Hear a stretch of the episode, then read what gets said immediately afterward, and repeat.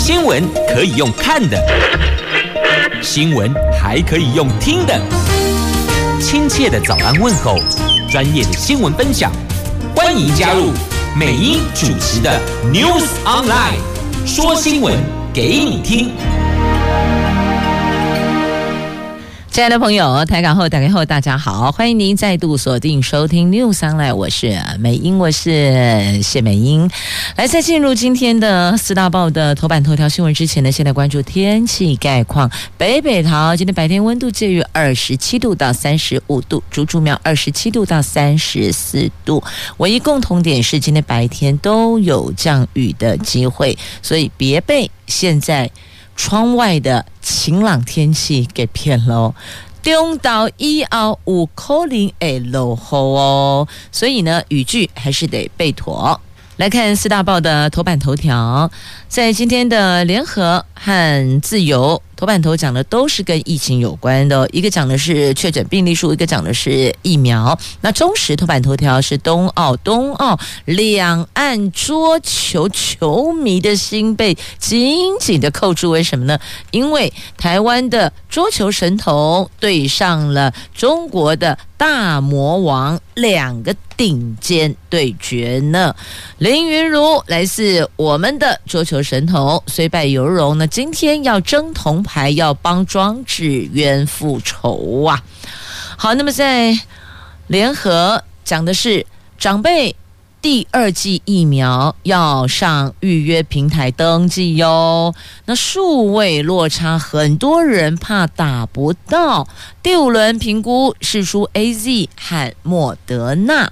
那《自由时报》讲的是确诊病例数，说这一个礼拜来病例数比上个星期多了十五趴，这难道是因为降级效应吗？降级不解封嘛？三级降二级是降级效应吗？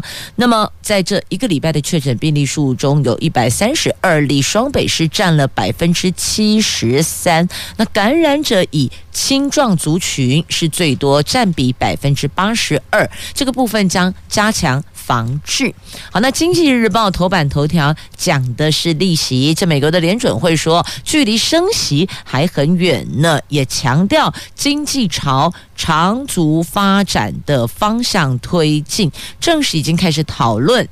退场时机的，就是量化宽松措施的退场时机了。好，这是《经济日报》头版头条的新闻。继续，我们关注的是详细的头版头条的新闻内容。先来看哪一则呢？先来关注的是大伙儿最近最聚焦的，也是讨论度相当高的冬奥。好，来看一下冬奥奥运。来看昨天我们在场上。神童对大魔王，虽败犹荣啊！台湾的桌球神童林昀儒昨天在东京奥运男单四强力拼大陆的大魔王樊振东，激烈的比赛张力宛如金牌战，双方战了八十五分钟，打满七局，林昀儒最后三比四落败，无缘争夺金牌。但是他说虽败犹荣。那今天晚上七点将和德国名将争取铜牌，希望。能够为老大哥庄智渊一雪二零一二年伦敦奥运落败之仇，力拼我国第一面的男单奖牌呀！昨天的这一场神童对大魔王，紧扣两岸球迷的心弦。林昀儒虽然落败，大陆的媒体报道形容这一场是高品质对决啊！这代表什么？代表双方都在水准表现之上。樊振东苦战险胜。你看，连对岸的媒体都形容他们的大魔王是苦战险胜，赢一分嘛，险胜。那苦熬七局挺进决赛，全身湿透了，不断的擦汗呐、所以你就知道我们这里的神童赞呐、小林同学有够厉害的了。所以他自个儿也说了，虽败犹荣嘛。那蔡总统在脸书 po 文说：“太精彩了，小林同学，你真的是最顶尖的一场对决啊！”赛后，林昀儒说：“樊振东名气比较大，压力肯定比他还多，因为林昀儒跟樊振东两个比起来，你想想看，如果你是大魔王，你今天对上的是小林同学，你会不会压力很大？你万一落败呢？所以哦，其实上球场上，我们都讲一句，我们都讲上战场好了，全部都上战场了哦，其实彼此压力都很大，谁名气大，谁压力肯定比较大。那小林同学就放手一搏，打出好几颗意想不到的好球。虽然最终败下阵来，但是哦，不辜负大家的期待了，因为打出一场高品质的比赛。诶，那不是。任何人上战场都可以挥得出这样的水准的耶！而且小林同学才十九岁而已，他在赛前并不被看好，第一局以十一比六拿下，打得樊振东是一直在擦汗呐。现场观观战的这个大陆桌协的主席、前奥运金牌刘国梁也紧张不已，甚至多次激动地站起来。所以你就知道，我们的林昀儒是超水准、超厉害、超优秀的，缠斗棋局，打满了棋局。咱们这儿的小林冷静，没在怕的，三比四落后一分，真的虽败犹荣，赞赞赞，掌声鼓励一下。那另外，今天要争铜牌，也请大家为林云茹加油、加油、加油！那日本的球评说，林云茹是巴黎奥运金牌的候选，听到了吧？哇，换他压力大了，换他压力来了。当你被套上光环，那个外在的无形压力肯定很大的，所以就请大家为小林同学做最强的后盾。我们为他加油，但是不给他压力。好，这是在今天的中时头版头条的新闻。那接着来看《经济日报》头版头条，这美国联准会说距离升息还很远呢。联准会七月维持基准利率不变，也将继续的执行每个月一千两百亿元的量化宽松措施，并且认为经济已经朝向了长足进展的方向推进的，暗示已经更接近缩减量化宽松。那主席也证实了这。个月已经开始讨论缩减的时机、速度及组成，但还没有做成决定，并强调距离升息还很远呢。在美国股市，在昨天早盘开高走高。道琼一度涨了两百点，尽管联准会对美国经济前景是越来越有信心，但是新的数据显示，美国在第二季的 GDP 成长百分之六点五，远不如预期。投资人因而预期经济成长不致过热，将降低联准会早早收紧宽松货币政策的风险呐。那么，联准会会后声明首次提到。在迈向最大就业跟物价稳定这两项目标的过程中，已经获得进展了。不过，因为还没有达到他们希望能够到达的那个涨幅进展的目标，因此还没有到采取任何政策行动的时候。不过呢，也有暗示了，也暗示了哦，这距离升息还很远呐。那也透露，现在正。稳步趋近退场决策呢？好了，给了很多的暗示。那因为没有明讲，所以任何解读好像听起来也是可以的啦。接着我们要来关心的是小林同学哦，昨天这一场对上大魔王的那个英姿啊，而且十九岁哦，真的觉得超开心。台湾桌球有希望了，连日本都说他是下一届奥运的金牌第一候选。你看看。这个光环跟肯定，那当然今天也要对上，今天要拿铜牌了，要对上那个三十二岁的老手，他这是老将喽，经验丰富喽，那希望。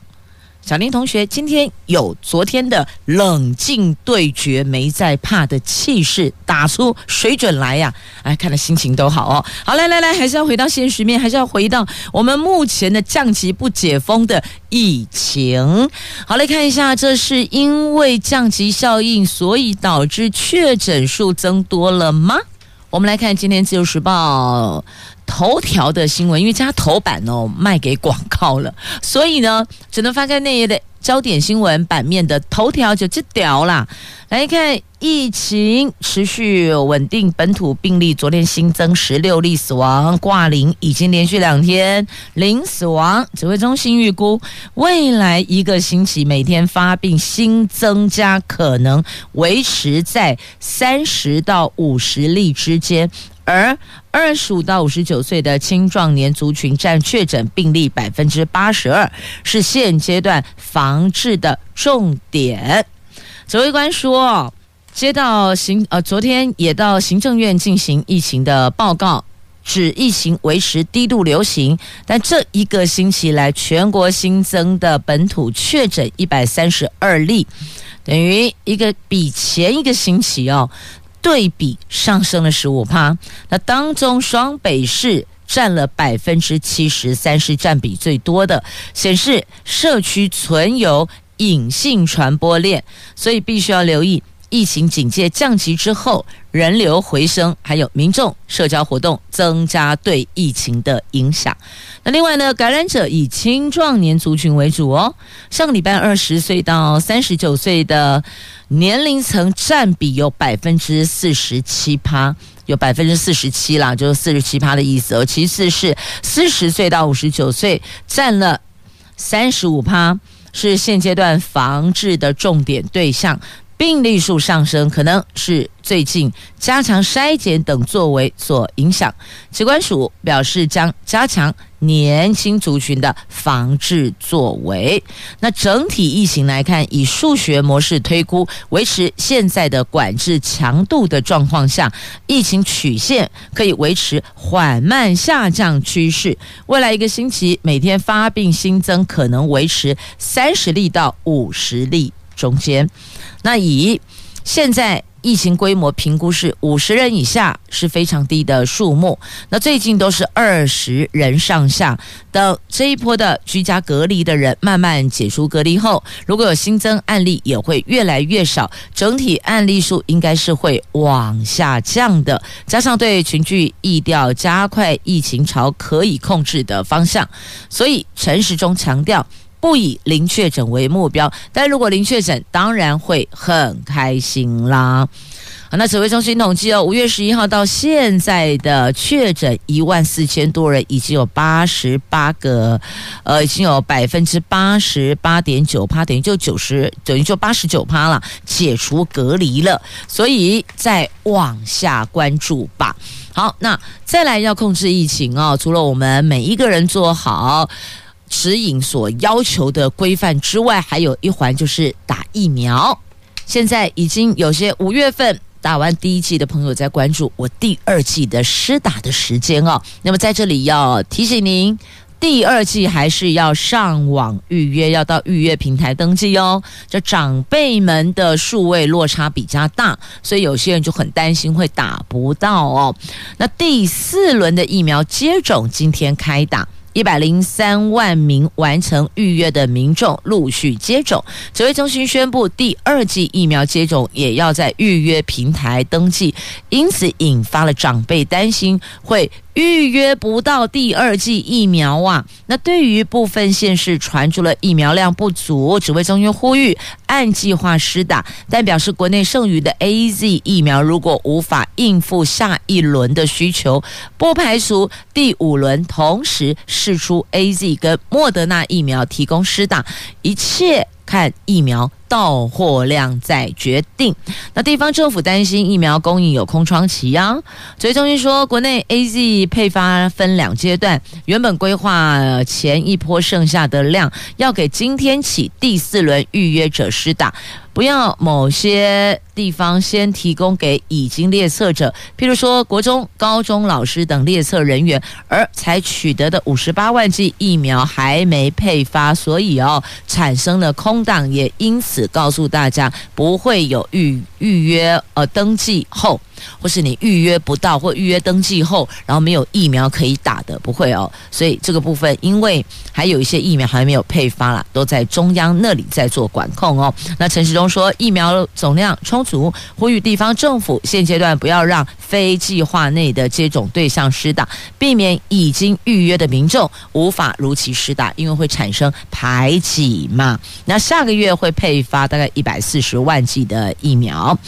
那目前 AZ 大概有八十多万剂，等五十八万剂疫苗。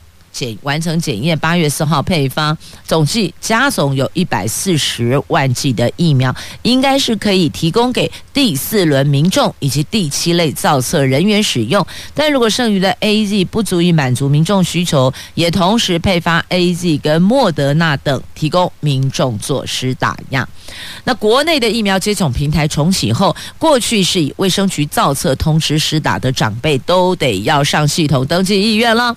本来之前你不用上预约平台的，因为之前是里长来给你分单啊，对不？送单子、送接种单来给你，要告诉你要打疫苗。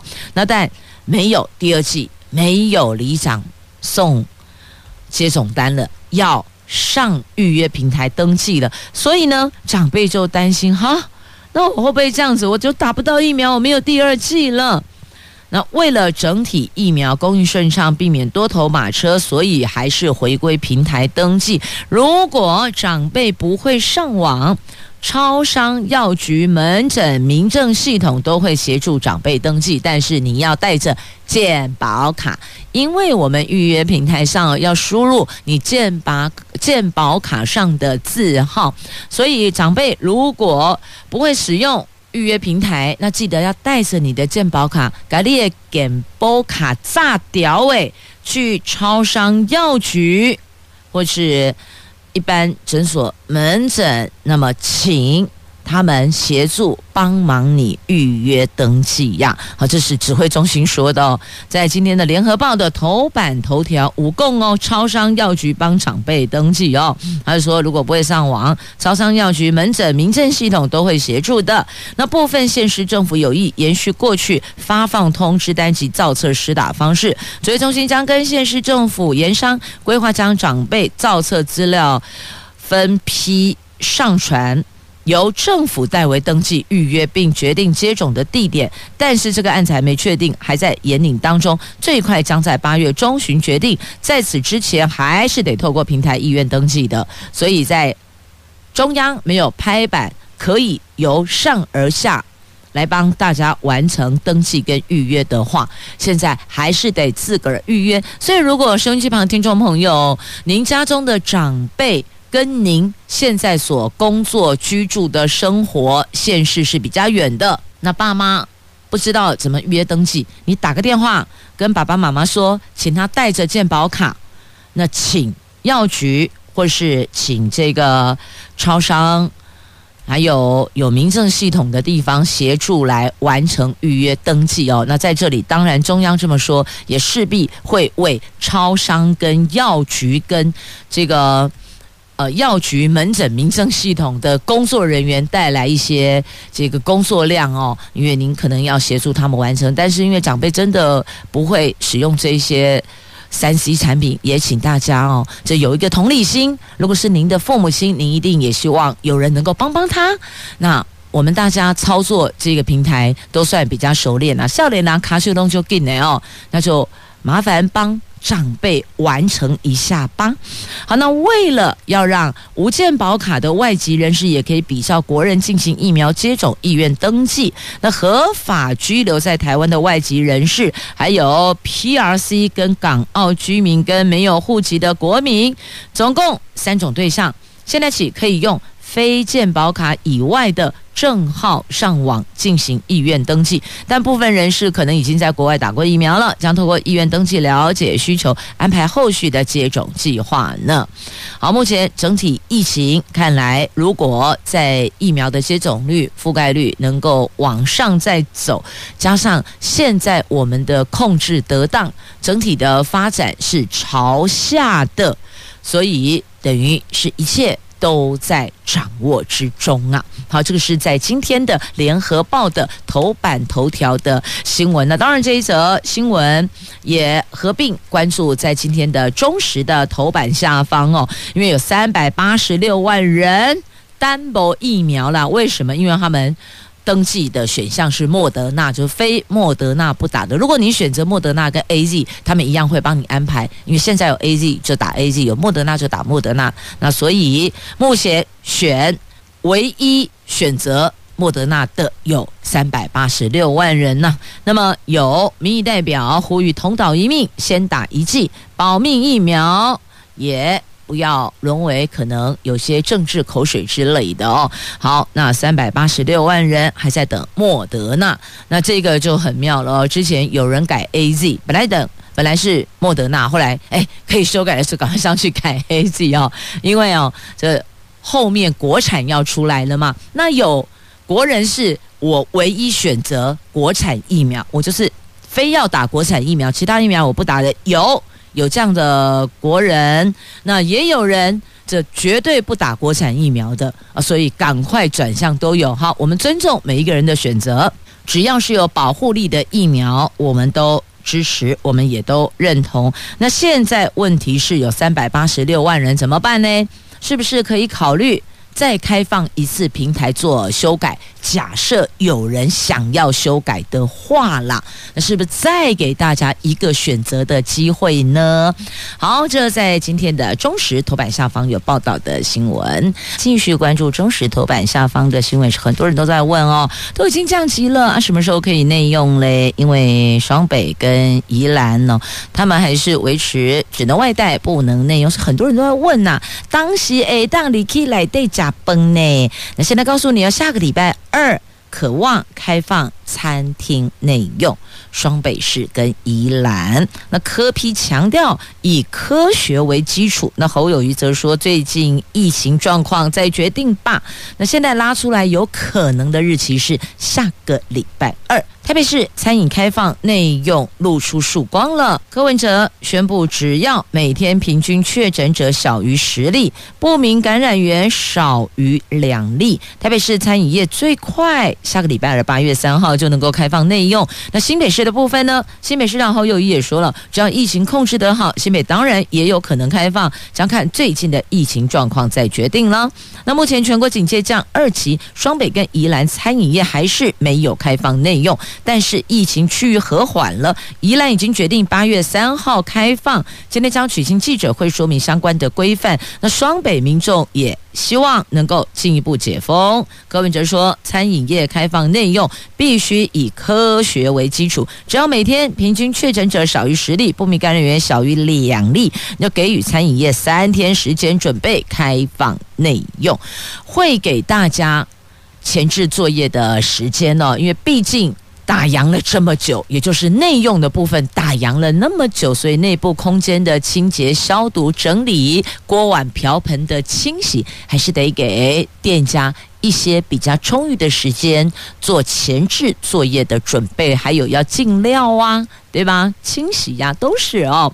好，但现在听到这个日期虽然还没拍板，但至少看到曙光了，对吧？那柯文哲也说，未来每个礼拜有统计一个星期的数据，如果疫情突然变化，即便开放前一天也不准内用。听到重点了哦，他还是很严格的，他还是要科学做基础的，要数字做根据的哦。只要任何的风吹草动就临时关掉，马上关掉。那也要求严守规范，室内五十人，室外一百人。如果超过人数，三天前必须把防疫计划送交台北市卫生局审查。桌菜采取个人餐，自助餐要专人夹菜，不同桌距离间隔一点五米，同。同桌要有隔板或是梅花座，万一有员工确诊，必须停业三天。恢复营业之后，十一天不能内用，只能外带。那这个礼拜六、这个礼拜天是重要的观察期，下周一会报告逐步开放的项目。那双北市是否在这一波会同步呢？这个区块还得要。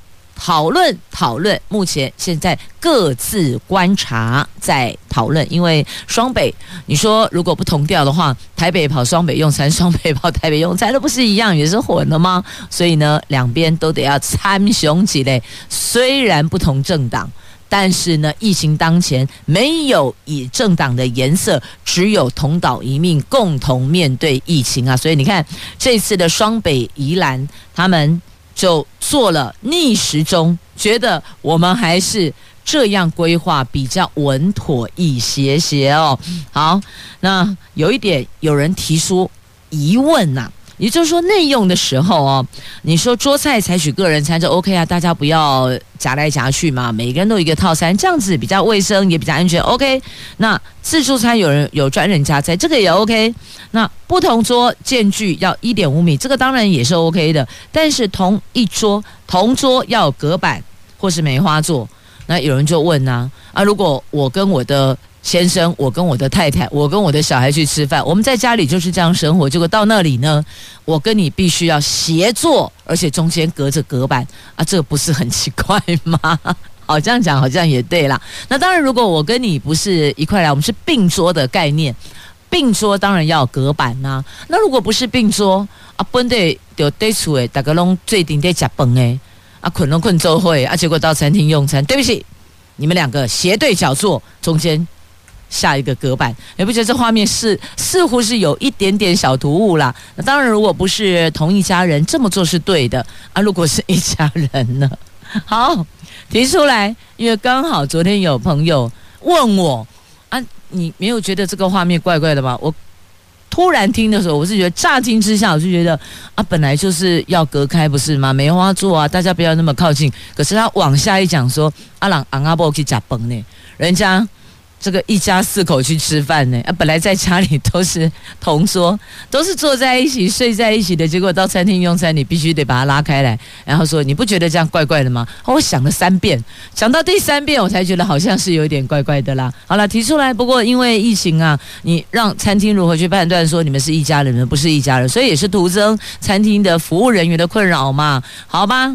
一家人就在家里这个放闪吧，到餐厅还是遵循防疫指引，也别给服务人员增加一些要判读的这个呃，需要再去判断你们是不是一家人，是不是？那那也对他们来讲也真的有点残忍呐、工作已经很疲劳了，上菜速度跟安全卫生帮我们把关好，这样就行了，好不好？看一下这个从新出发，这是心里的心哦，从新出发。这行政院听到了吗？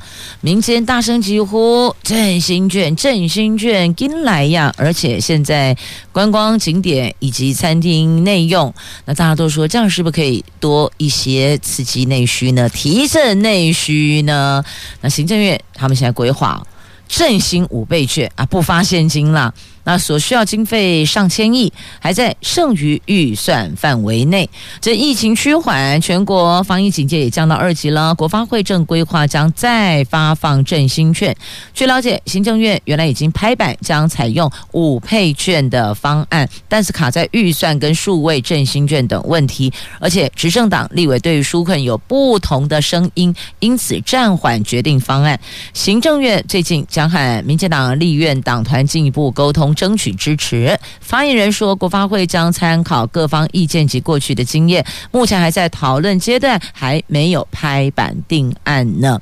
因为疫情的冲击，我们的内需市场、服务业、餐饮业等。都受到重创。随着疫情的警戒降级，所以各界期盼政府能够尽快的推出振兴方案。国民党主张普发现金，执政党立委则是意见众多。除了绿营的立委许志杰日前抛出发放振兴五倍券，以一千元换取五千元的振兴券，那绿营立委何志伟则喊出六倍券。行政院经过评估后认为，五倍券所需的经费将近千亿元，还在剩余预算的一千六百亿元的范围内，所以可行性是比较高的哦。所以你看，在兰花呀，有人画工五倍券，有人画六倍券，阿伯来买个画起来，赞香起来好不？刷一下存在感啊，发十倍券。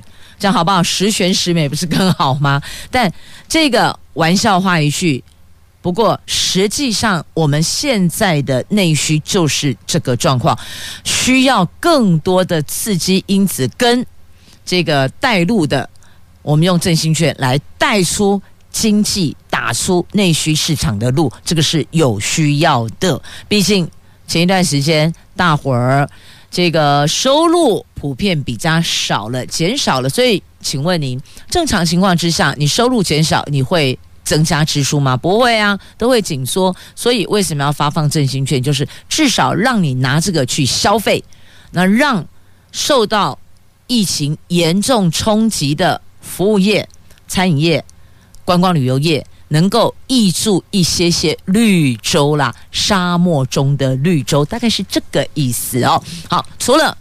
这个国人的振兴券之外哦，那还有纾困五点零方案哦。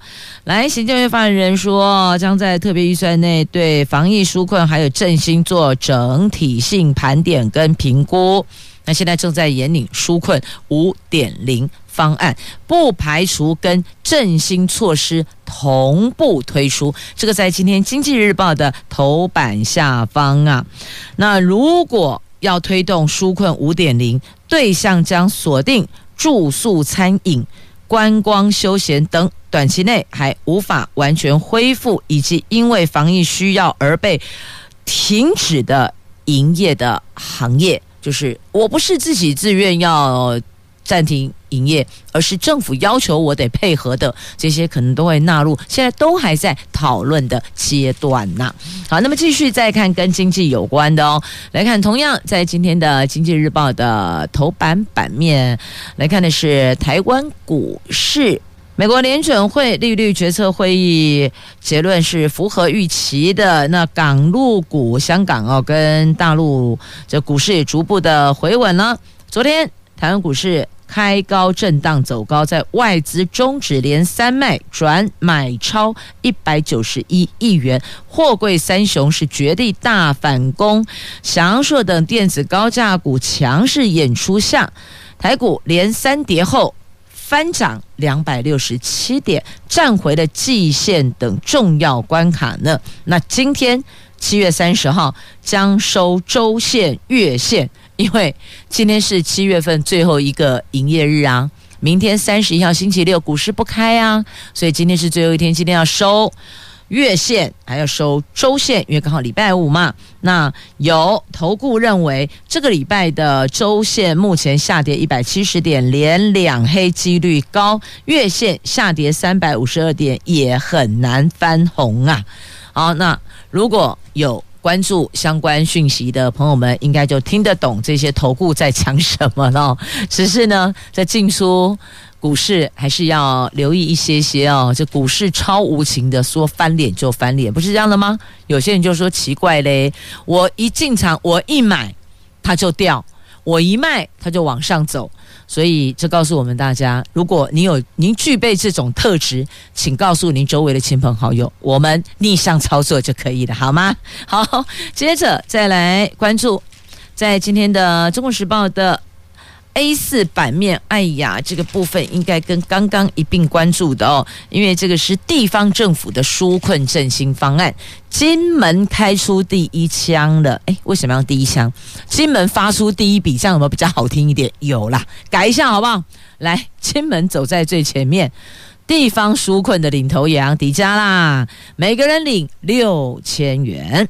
金门县政府昨天敲定，将普发县民每个人三千元现金纾困金和三千元的振兴券，预估需要动支台币九亿元。它算是首开国内地方政府发现金又发振兴券的首例哟。所以等于说，金门县民你领了三千元现金的纾困金，再领三千元振兴券，然后如果中央假设。振兴五倍券有成型有发放，所以金门的朋友等于是一万一千元了。那金门县政府这一张支票也开了地方政府发现金又发振兴券的首例。那金门县长杨振武强调，将分两阶段执行。第一阶段的纾困目的是救急，以现金发放为主；第二阶段的振兴目的是刺激消费，活络地方产业经济。他们可以这么做啊？你知不知道金门有金库？不是自己印黄金了，但大概也差不多。他们有金门酒厂啊，我们有什么？各县市政府自己想想看，我们除了工厂还是工厂，我们还有什么？所以，好看着呗，能不能够普发现金，也是得看各地方政府的财源呐、啊。我们市库或县库有没有这个能力去支撑发放普发现金呢？或者是退一步考量，那是不是针对有需要的民众去做讨论啊？这个都是可以构思的方向，没有一定非得要如何做哦。大伙儿还是得试。自己的能力叫做量力而为呀，各地方政府还是得量力而为。如果要去借钱来普发现金，但我们知道哦，这银行跟你算得很清楚，救急那我扣零唔能行哎，早晚都是要还的。所以哦，还是得思考一下有没有能力偿还啊？谁要偿还？思考钱在哪里，再决定怎么做好吗？大家回归到理性面。好，这在今天的中时。A 四版面有报道的新闻，这不是我跟你讲的哈，自己看一下。金门县政府说要发钱啦、不怕不怕。今天我们的小林同学要争铜牌了，要拿铜牌。我们直接讲拿铜牌哦，有信心一点哦，不怕不怕，你是最优秀的，你是台湾最年轻，台湾第一呀。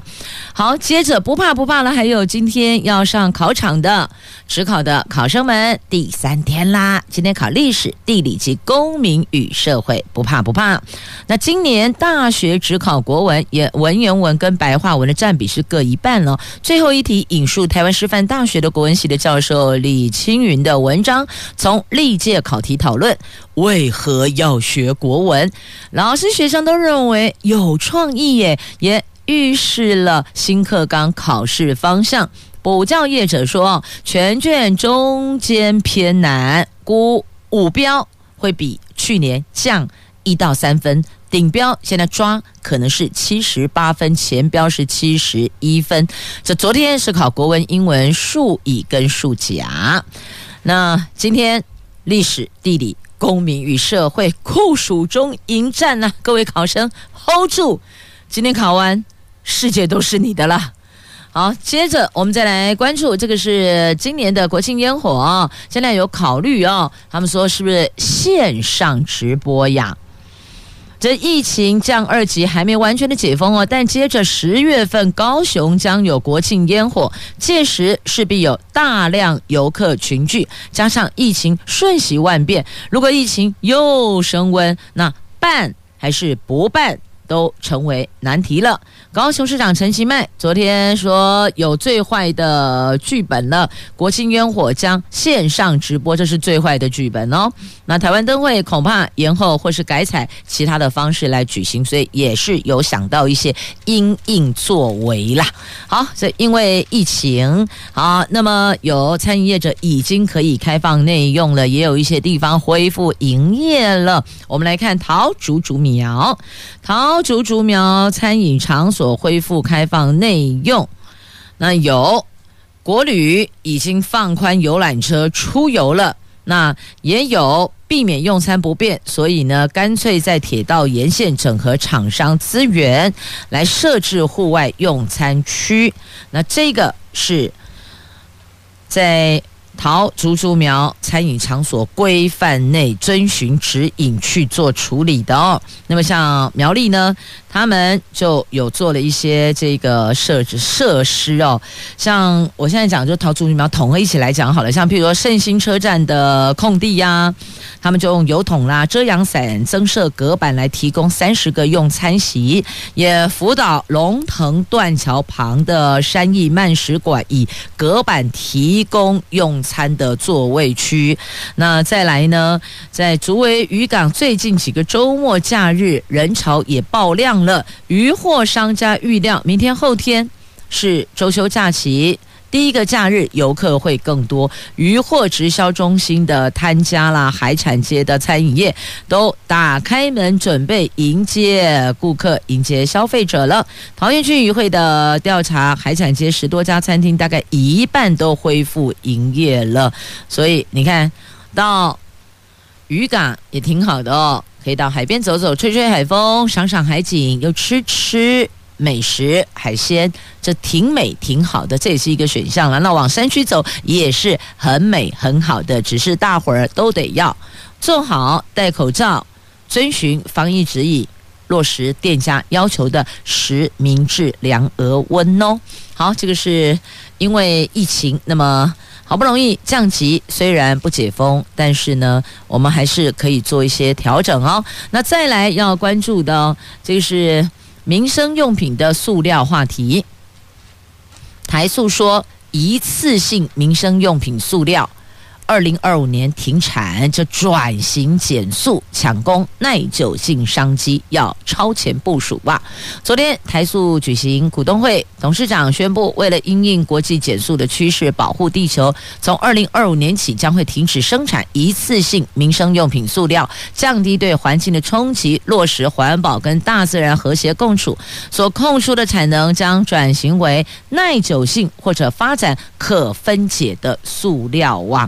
这太好了！那其实我跟你说，台塑这个超前部署也是对的，他们全年获利拼赚超过一个股本呢，所以走绿能环保产业是对的。好，那么再来国内的政治圈的话题哦，国民党主席的选举。有人说连胜文要选，不过连胜文考虑不选。那接下来可能就是江朱对垒，江江启臣、朱朱立伦对决成型啊！好，那再继续要提醒您的是，南部周末要防豪雨。如果您明后天有规划安排要往南走，要有雨天备案哦。今天是礼拜五，祝福大家有愉快而美好的一天跟周休假期。我们下周空中再会了，拜拜。